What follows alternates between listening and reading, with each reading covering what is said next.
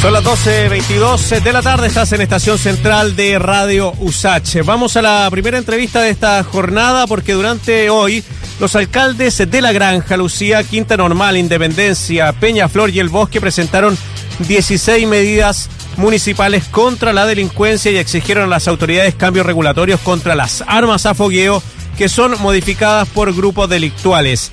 Además, van a revisar junto a expertos balísticos cómo los antisociales están adaptando armamento de fácil acceso público para cometer los hechos criminales. Hemos visto, bueno, estas últimas semanas la cantidad de personas que han fallecido baleadas o han sido lesionadas, niños también incluidos en algunas poblaciones de la región metropolitana, eh, asaltantes que le han disparado también a guardias municipales en Las Condes. Bueno, todo esto, el tema de las armas, es un tema que se ha vuelto prioritario, creo yo, no solo para, para las autoridades, sino también para el resto de los ciudadanos. ¿Cómo le va, alcalde de la granja, Felipe del Pin? ¿Cómo está? ¿Cómo está, Marcelo? Buenas tardes. Y saludar también a Lucía López, ¿no? Sí. Muchas gracias, sí. Un abrazo, alcalde. ¿Cómo está? Bueno, la, la, verdad que como todos ustedes, como todos nosotros, ¿no es cierto?, en el país, muy preocupados por, por el aumento en, todas estas situaciones de balacera, de los enfrentamientos entre las bandas, y que incluyen muchas armas de, de fuego. O sea, aquí vemos que los delincuentes, eh, eh, principalmente las bandas organizadas y los narcotraficantes, tienen un poder de fuego muy grande, con mucho armamento, armamento muy sofisticado en muchas en muchas oportunidades, y como muy bien tú lo decías, Marcelo, utilizando en, en, en otras oportunidades, en otros momentos, eh, armas de fogueo que son acondicionadas para que funcione como un arma un arma real, un arma de fuego real que es capaz de matar, ¿no? Y eso está sucediendo. Entonces, eso genera preocupación en todos nosotros y principalmente en nuestras comunidades, en nuestros barrios, porque genera inseguridad, genera temor y además cobra la vida de inocentes y muchas veces son niños que no tienen nada que ver en las acciones que tienen en, en algunas ocasiones sus padres, su familia, o son vecinos simplemente, gente que iba pasando y tuvo un mal momento de cruzarse en una, en una balacera. Alcalde, eh, ¿han notado una mayor presencia de armas o es una, un tema de difusión de los medios de comunicación, por lo menos en la granja? No, hay, hay efectivamente un, un mayor número de, de armas, uno lo, lo, está viendo, además el tipo de armamento que tienen, ¿no? O sea, el otro día, el día sábado, que falleció una persona en la granja y además una niña o un niño de 7 años mm. fue herido, la vecina me decía, mira, tienen metralleta, más de 100 disparos, ¿no? Y, y, son ráfagas las que las que se lanzan.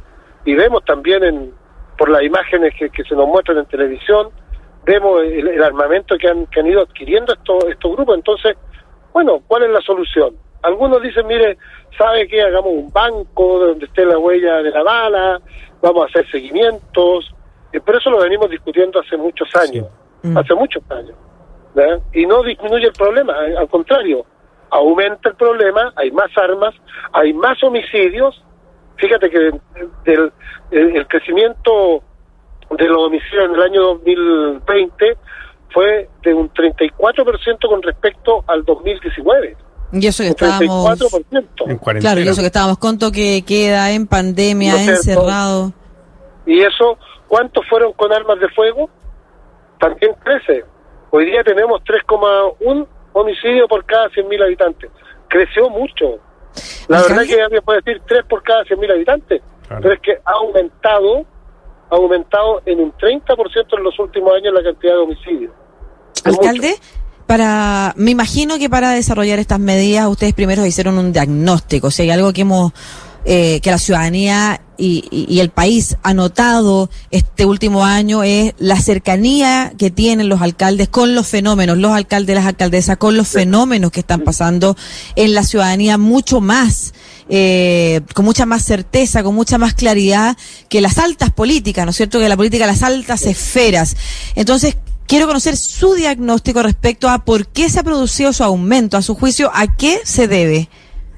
Mira, Lucía, yo te cuento, hay que estar en el territorio, mm. y yo te lo digo, he estado tomando once, he estado, he estado viendo partidos de fútbol con, mi, con mis vecinos en población y comienzan las balaceras, y comienzan los gritos, y te dicen, oiga, tirémonos al suelo porque aquí nos puede llegar en cualquier momento una bala.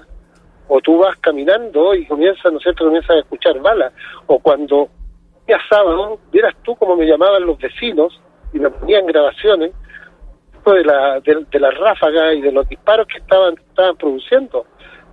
Entonces, cuando tú tienes ese nivel de cercanía, cuando lo estás viviendo, mm. tienes que ser, ponerte en el lugar y decir, ¿sabes qué? Esto lo terminamos. ¿Hay más armamento? Sí. ¿Hay más violencia entre los grupos? Sí. ¿Han habido más muertes? Claro, en la granja, como casi, en, yo, yo te diría, casi en un 50%, en un 100% aumentó el número de homicidios en la granja. ¿Entre quiénes? Entre delincuentes, son ajustes de cuenta. Mayoritariamente son ajustes de, de, cuenta entre estos grupos. ¿Por qué? Porque en pandemia muchos de estos grupos no tuvieron acceso a, a su principal fuente ¿no? que de financiamiento, que era la, droga, mm. grupos narcotraficantes. Entonces, ¿a qué se dedicaron? A robarse entre ellos, a atacarse entre ellos hacerse las quitas de droga, la mexicana, a y eso ha hecho que cada grupo se vaya defendiendo sus territorios, ¿no es cierto?, y que actúan con esta violencia. Entonces, como no lo hemos podido terminar, y no lo vamos a terminar porque es ingenuo pensar de que vamos a terminar con los balaceras o vamos a terminar eh, con, con, con todos estos grupos, aunque le demos las penas. ¿Qué es lo que tenemos que hacer? Lo que tenemos que hacer es lo que decíamos hoy día con el alcalde de Independencia, el alcalde de Peñaflor, ¿no es cierto? Y conversado con otros alcaldes del, Bosque, en fin, poner término a la venta de armas, a la tenencia de armas, al porte de armas por, por parte de los civiles. Aquí hay que derechamente mm. prohibir la tenencia de armas por parte de civiles. Y quien lo haga, que se enfrente a penas mucho más duras. Donde en los países que esta medida se ha aplicado, te hablo Australia, Escocia, Inglaterra, Japón, obviamente ahí el número de homicidios por, por, armas de fuego ha caído prácticamente a cero. Es muy bajo. es muy bajo. Yo tengo entendido que la restricción para manejar armas en Chile es bastante, bastante severa, ¿no? Cualquier persona puede ir y comprar una, un arma en una armería. ¿O no es tan, no, es, no es tan como yo se lo comento? Mira, a ver, que hay alrededor de 800.000 armas de fuego que están ahí dando vueltas. Pero hay también un tráfico de armas, hay contrabando de armas, eh, armas que desaparecen desde el ejército, armas de asalto, sí, pues. que desaparecen, municiones que desaparecen, 200.000 municiones. ¿Cómo justificas todo eso? Entonces, tú puedes poner muchas restricciones, pero siempre hay algún palo blanco que está dispuesto a comprar el arma a que se pierda o se la o te la roban o se modifique el arma que es lo que ha pasado con las armas de fogueo, que con muy poca tecnología, hoy día tuvo un arma de fogueo que, que, era un juguete, ¿no es cierto? Yo las la veía hoy día, me las mostraban, Rodrigo Marco, presidente del Colegio Balística, ¿no es cierto?, nos, mostraba, de criminalística, nos mostraba armas. Oye, con poca tecnología, un arma que era de entretención pasó a ser un arma de fuego que capaz de matar. Claro, y esas son armas es armamento ilegal, pero la decisión de prohibir todo tipo de, tenencia de armas eh, apunta a eh, una señal, primero, para la ciudadanía, segundo, a que efectivamente no pasen algunos colados entre la posibilidad de de ser definidos como legales o no legales, sino que definitivamente nadie puede tener, pero además es un debate interesante cuando hay un candidato a presidente que lo que propone es todo lo contrario. Mario Desbordes lo que ha dicho es aumentar o disminuir las restricciones para la tenencia de armas. es un debate muy importante en este momento. Me está, quedando claro que Mario Desbordes, ¿no es cierto?, lo, que busca es que nosotros nos armemos y nos defendamos solos, tal vez el que pueda, ¿no? Porque si yo tengo un arma, la tengo que usar para defenderme que no se venga a desligar de la responsabilidad que tiene el Estado, porque sus intenciones son presidente de Chile, él sería, si fuese así, sería su obligación proteger, ¿no es cierto?, y defender a cada uno de nosotros, a los ciudadanos. Yo no estoy por la política del armamento, yo creo que es por la política de desarmar a la gente, ¿no? Eh, buscar los métodos, pero se necesita la voluntad política de hacerlo y entender que en esta época ya no basta, no no podemos seguir discutiendo cómo regulamos, ¿no es cierto?, cómo protegemos, cómo ponemos trabas para que la gente compre armas, porque la gente compra armas y muchas veces terminan en manos de los delincuentes. Quien tiene que fiscalizar en dónde están esas armas no tiene la capacidad de hacerlo. Y esa es la realidad. Eso le, quería, eso le quería preguntar, eh, alcalde del PIN, al alcalde de la granja, Felipe del PIN, estamos conversando con él de la democracia cristiana y también él es el eh, presidente de la Comisión de Salud de la Asociación Chilena de Municipalidades.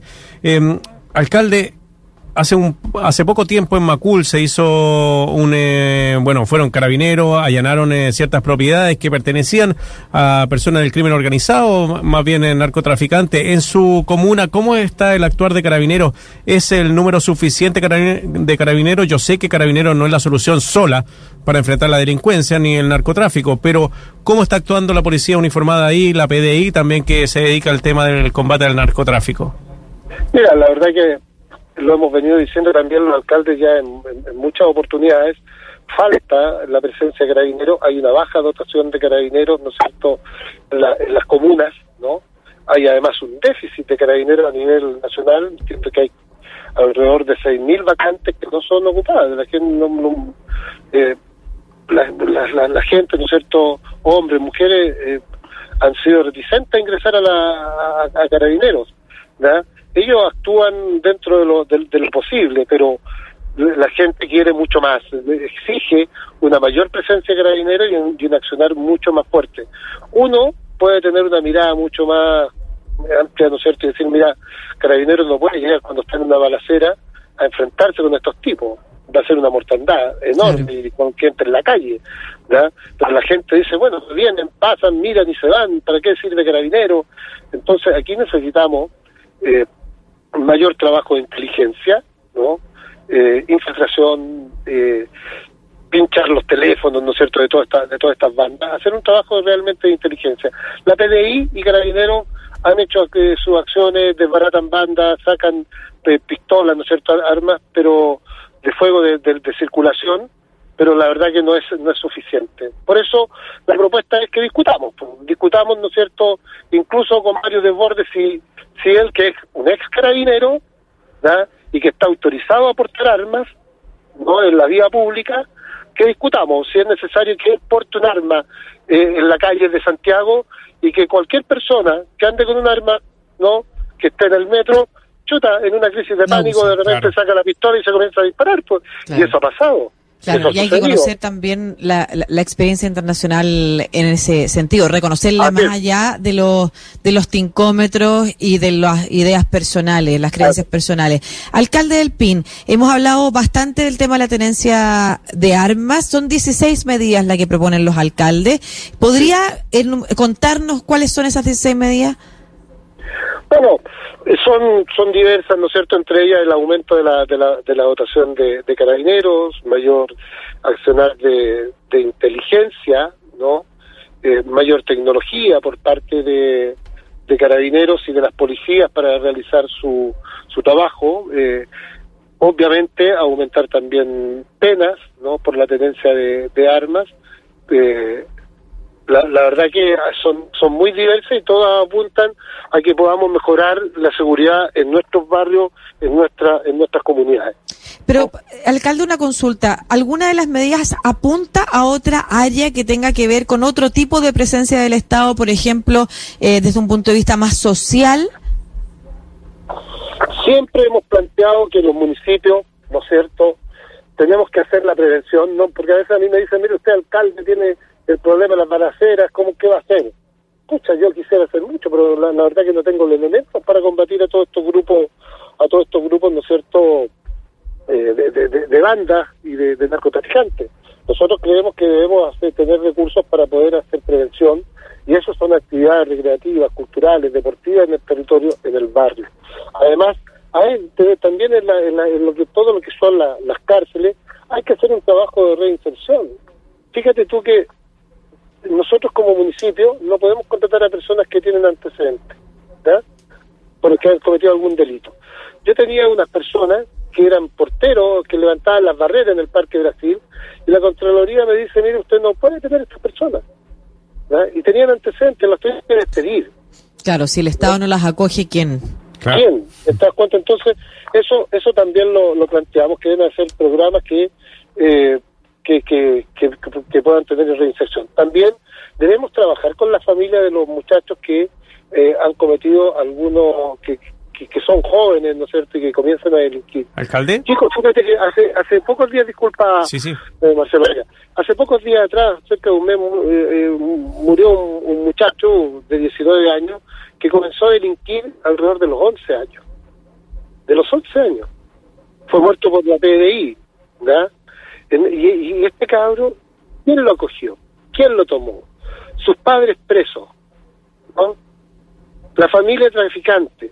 Pero ¿quién lo tomó? Tuvimos un tuvimos un centro donde donde lo podíamos lo podíamos incorporar, nada de eso. Entonces hay que hacer todo un, trabajo también lo estamos lo estamos planteando. Sí. Y hay que trabajar como sociedad, no solamente eh, que, que, que sea el Estado el que busque la reinserción, sino que también con empresarios, con los comerciantes, la fórmula de que aquella persona que ha cometido un delito no puede quedar marcado como Caín, ¿no es cierto?, con una cruz en la frente, una marca en la frente, donde nunca más va a poder reinsertarse en ninguna parte, porque lo contrario los mandamos a todos a, a seguir siendo delincuentes por el resto de la vida. Felipe Del Pino, alcalde de La Granja de la Democracia Cristiana, presidente de la Comisión de Salud de la Asociación Chilena de Municipalidades, conversando con nosotros en Estación Central de Radio USACH. Felipe, que le vaya muy bien, alcalde. Muchas gracias, Marcelo, y gracias, Lucía, que tengan un muy buen año. Igualmente. Igualmente. Gracias, cuídense, hasta luego.